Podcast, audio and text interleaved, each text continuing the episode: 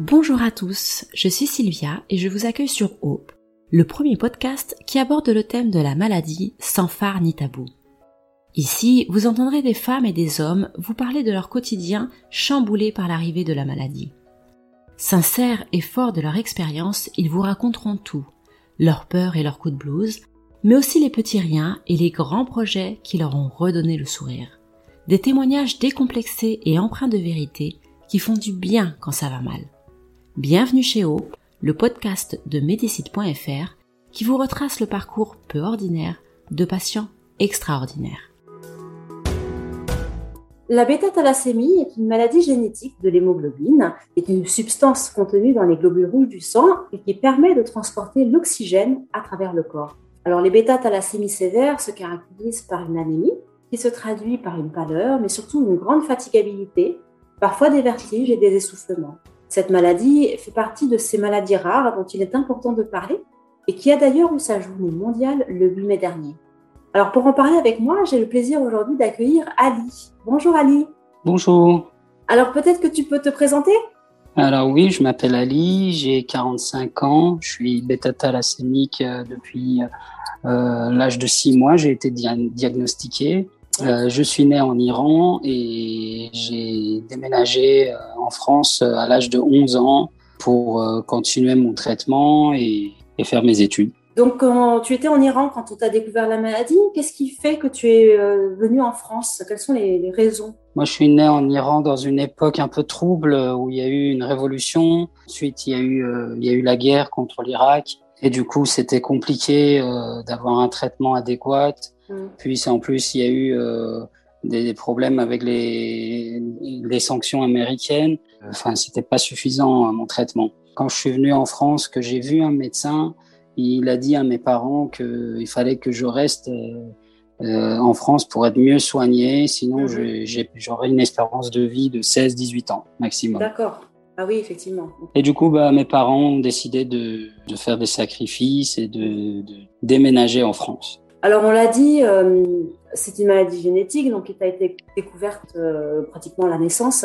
Comment est-ce que cela a impacté ton enfance dans un premier temps?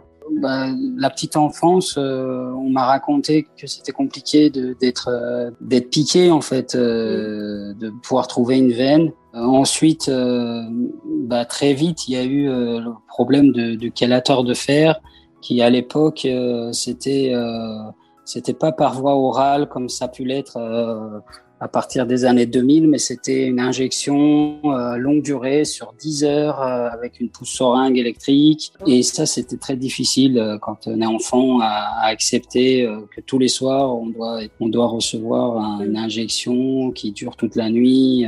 et voilà, c'était assez compliqué ça. Pour, j'avais envie de jeter le, le la pompe qui avait coûté en plus très très cher parce que c'était euh, c'était quelque chose de rare. J'avais envie de le jeter par la fenêtre tous les jours. Oui, j'imagine. C'est donc c'était une, une injection tous les soirs que tu avais euh, pendant 10 heures. Une injection de chélateur de fer tous les soirs euh, sur 10 heures. D'accord, oui, donc on comprend, hein, quand on est enfant, c'est une situation difficile. Est-ce que ça t'a empêché pour autant d'aller à l'école, de poursuivre, je dirais, en, en, journée une enfance à peu près normale ou pas? Non, ça m'a pas empêché. J'ai eu, euh, je suis allé à l'école normalement, euh, aussi normalement que possible. Après, il y avait des jours euh, que je manquais à l'école et ça, c'était assez frustrant. Mais, mais dans l'ensemble, j'ai fait des études normalement, tranquillement. Donc du coup, à ton adolescence, tes parents décident de venir en France. Tu as senti que ça avait eu un réel changement pour toi, ce, ce, ce changement de vie? Ça a eu un impact bah, sur ta maladie? Bah, au début, euh, de s'intégrer, c'était très difficile. Il fallait apprendre le français et tout ça. Mais euh, je me souviens que, enfin, surtout pour ce, le, le de fer, euh, le médecin, il m'a dit, voilà, il faut bien le faire pour pouvoir vivre longtemps. Donc ça, j'ai toujours le souvenir de ce qu'il m'a dit, le professeur Galacteros d'ailleurs. Et du coup, j'ai toujours bien suivi le chélateur de fer. J'ai essayé de le faire du mieux possible, même si c'était très contraignant. Comment s'est passée ensuite ton adolescence et euh, notamment euh, euh, tes choix de, carrière par la suite? Bah, L'adolescence, ça s'est passé bien, à part la, frustration de manquer un peu les écoles, des, des jours d'école. Et aussi, bon, c'était un peu compliqué les, le, le sport à l'école. parce qu'on n'arrive pas à, suivre les autres camarades. Et donc, on est un petit peu moqué ou euh, on est toujours à la traîne. Après, je sais que les, les professeurs étaient au courant de, de, ma, de mon problème et, euh, et du coup, ils étaient plutôt indulgents. Donc, euh, l'adolescence, le lycée, ça s'est ça s'est passé normalement jusqu'au jusqu'au bac. il n'y a pas eu de soucis particuliers. Et du coup, tu, tu es dans quel domaine aujourd'hui? Ben, Moi, je suis, je suis réalisateur. Je fais des clips vidéo, des documentaires, des, des, films de fiction. voilà, j'ai envie de faire un, un, long métrage pour le cinéma, si possible, si, si j'y arrive. D'accord. Et comment est-ce que du coup ta maladie aujourd'hui euh, impacte ta vie professionnelle? Enfin, est-ce qu'elle a un impact déjà sur ta vie professionnelle? Oui, elle a un impact parce que de toute façon, je suis quand même assez limité, c'est-à-dire que je peux pas partir euh, pour un tournage ou pour euh, un projet six mois à l'étranger ou voilà, je suis bloqué tous les tous les mois, je dois me rendre à l'hôpital pour être transfusé, donc il faut que je je fasse avec en fait. D'accord. et que j'essaye de, de m'organiser autour de ça, par exemple. Donc tous les mois, tu dis, tu as une, tu as une transfusion à l'hôpital Tous les 3, 4 ou 5 semaines selon euh, le taux d'hémoglobine, je dois aller à l'hôpital pour être transfusé. Est-ce que tu as le sentiment que ta carrière, parce que c'est pas banal quand même ce que tu fais, euh, c'est un choix qui a été fait, euh, je dirais, à cause de la maladie? Est-ce que est-ce que ta maladie t'a influencé dans, dans, dans, les choix que tu as pu faire de carrière? Euh, Franchement, non, parce que c'est ce que j'ai je, décidé de faire, c'est pas du tout compatible avec la thalassémie majeure. Parfois, justement, euh, quand je discute avec euh, certaines personnes, elles me disent que, bah, en fait, compte, elles font des choses que jamais elles auraient imaginé de faire, mais parce qu'elles ne veulent pas laisser la maladie prendre le dessus et elles veulent garder Exactement. une bah oui, elles se sont lancées sur de, certains projets qui, bah, peut-être qu'autrement, elles n'auraient jamais fait. Est-ce que tu as un petit peu ce sentiment-là? Mais je pense exactement, c'est que j'ai toujours euh, essayé de voir, d'avoir une vie normale, de, mm. vivre normalement, et, et, du coup je me suis lancé. Je me dis voilà, c'est c'est pas grave, on fait, et puis euh, les contraintes, on verra après. D'accord. un petit peu grâce à ta maladie, tu t'es lancé dans une carrière euh, un peu atypique. Mm. Les gens arrivent à comprendre, euh, parce qu'on a on a dit hein, parmi les symptômes, c'est une grande fatigabilité. Est-ce que tu confirmes que c'est c'est un des symptômes les plus importants? Ouais, la fatigue, oui, tout à fait. Est-ce que les gens arrivent à comprendre ce que tu peux ressentir? Parce que c'est vrai que nous, quand on dit fatigue, bah, on pense à la fatigue de fin de journée. Euh, bon, mm. y aller, c'est pas très grave. Euh, je sais que quand on est malade, c'est pas du tout ça. Hein, c'est vraiment une fatigue très profonde qui nous empêche de, de faire beaucoup de choses. Est-ce que voilà, tu sens que les gens arrivent à comprendre ça ou pas? Ben, c'est une fatigue chronique et euh, la famille proche est très compréhensif, effectivement. Hum, par contre, euh, bon, les collègues, euh, j'en parle pas. Donc, euh, enfin, je dis pas que je suis fatigué. J'essaye de de continuer malgré tout. Quoi. Donc, euh, ben, voilà, les amis ou la famille très proche, oui, ils sont très compréhensifs. Il n'y a pas pas de souci. J'ai pas de mal à leur dire que là, je suis fatigué, je peux pas faire un, telle chose ou telle chose. Mais mais par contre, les collègues, non, j'en parle. J'essaie de ne pas en trop parler de ça. Quels sont les grands défis que tu dois rencontrer au quotidien? Qu'est-ce qui est le, plus difficile pour toi au quotidien? Surmonter la fatigue, peut-être. Tu as appris à faire, du coup, euh, je crois que tu m'expliquais que, que, ton problème d'injection euh, qui durait 10 heures, c'est terminé Parce que maintenant, tu as des comprimés, c'est ça? Bah, Depuis les années 2000, euh, oui, on est passé au comprimé au, au, au Donc, voilà, c'est. Ça, facilite.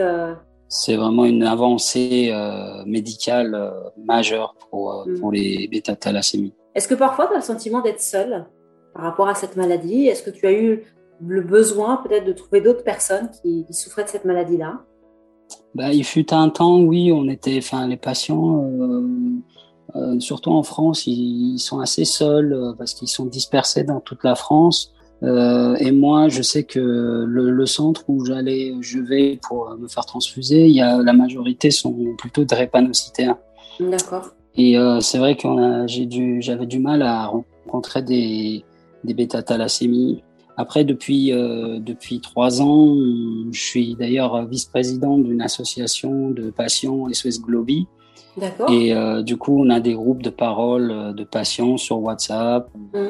On a des journées de thalassémie euh, comme euh, le 8 mai Oui. où on se réunit. Enfin, pour l'instant avec le Covid, on se réunit pas, mais Oui, on, on- on se réunit sur Internet et on, on a des discussions et on fait connaissance, effectivement. C'est important de- de- d'être avec des personnes qui souffrent de la même maladie?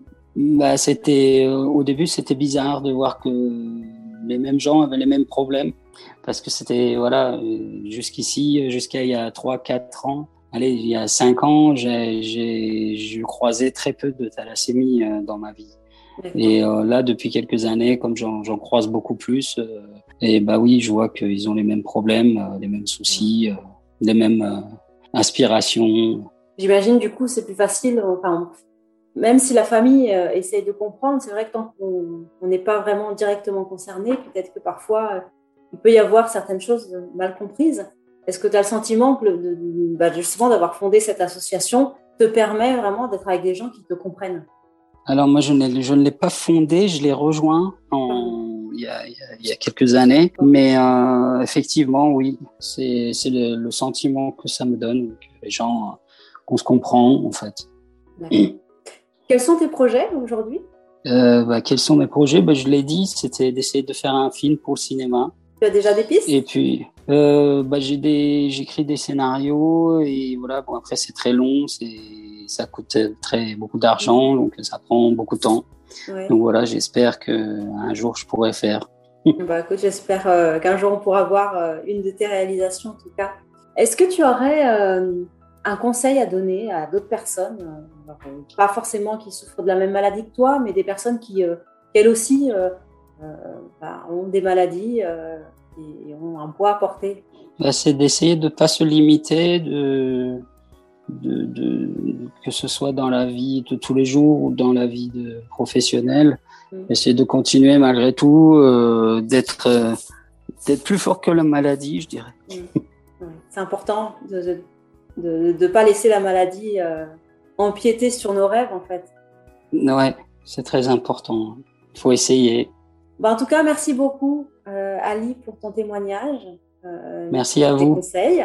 J'espère que un jour on aura le plaisir de voir effectivement une de tes réalisations. Que tu pourras nous, nous présenter ça en avant-première. Ça marche, pas de souci. J'y manquerai pas. J'espère bien. Merci beaucoup Ali. Merci.